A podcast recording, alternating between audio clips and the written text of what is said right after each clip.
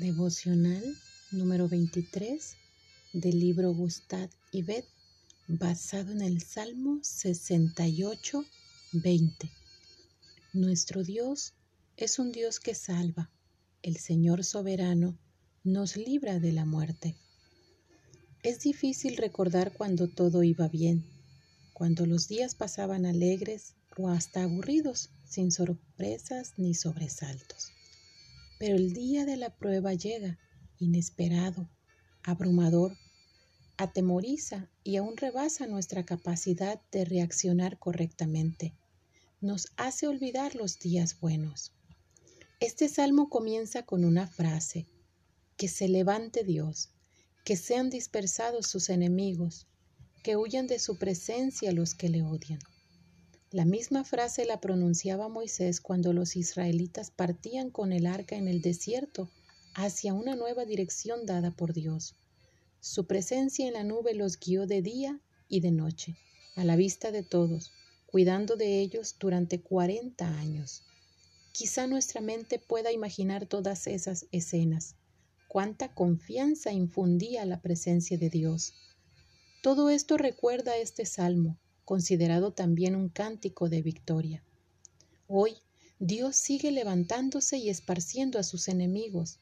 Su presencia se hace evidente por las muchas promesas que nos acompañan en medio de cada prueba para darnos la confianza de que va con nosotros. Padre de huérfanos, defensor de viudas, quien hace habitar en familia a los desamparados y quien saca a los cautivos a prosperidad. Así es descrito Dios entre las líneas del Salmo en los versos 5 y 6.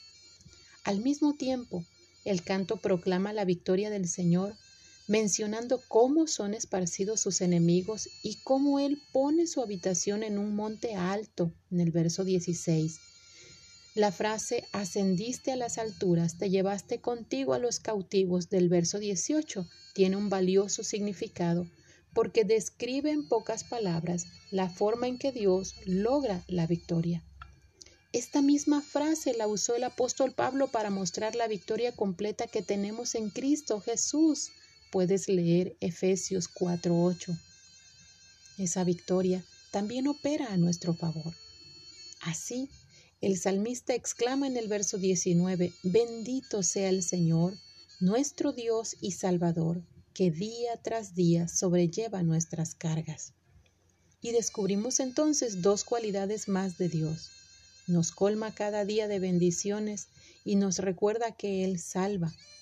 ¿Por qué no entonces en tiempo de crisis recordar las bendiciones que cada día recibimos de Él aun cuando sufrimos?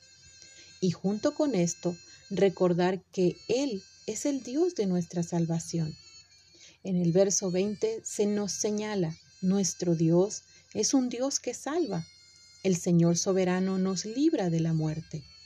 Esta exclamación de David hace una pausa para declarar nuestro Dios.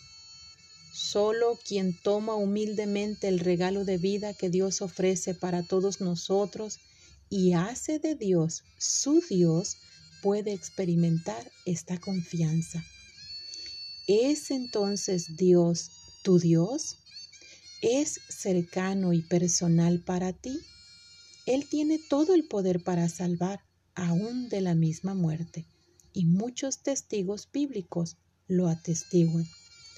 El pasaje termina con esta declaración en el verso 35. En tu santuario, oh Dios, eres imponente.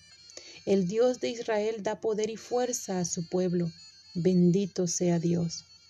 Un día la prueba pasará, su salvación llegará y será reconstruido todo lo que hoy te trae dolor, sufrimiento, inquietud. Confía en Dios. ¿Cuánto durará la prueba? No lo sé, pero sí sé que Dios salva aún de la muerte.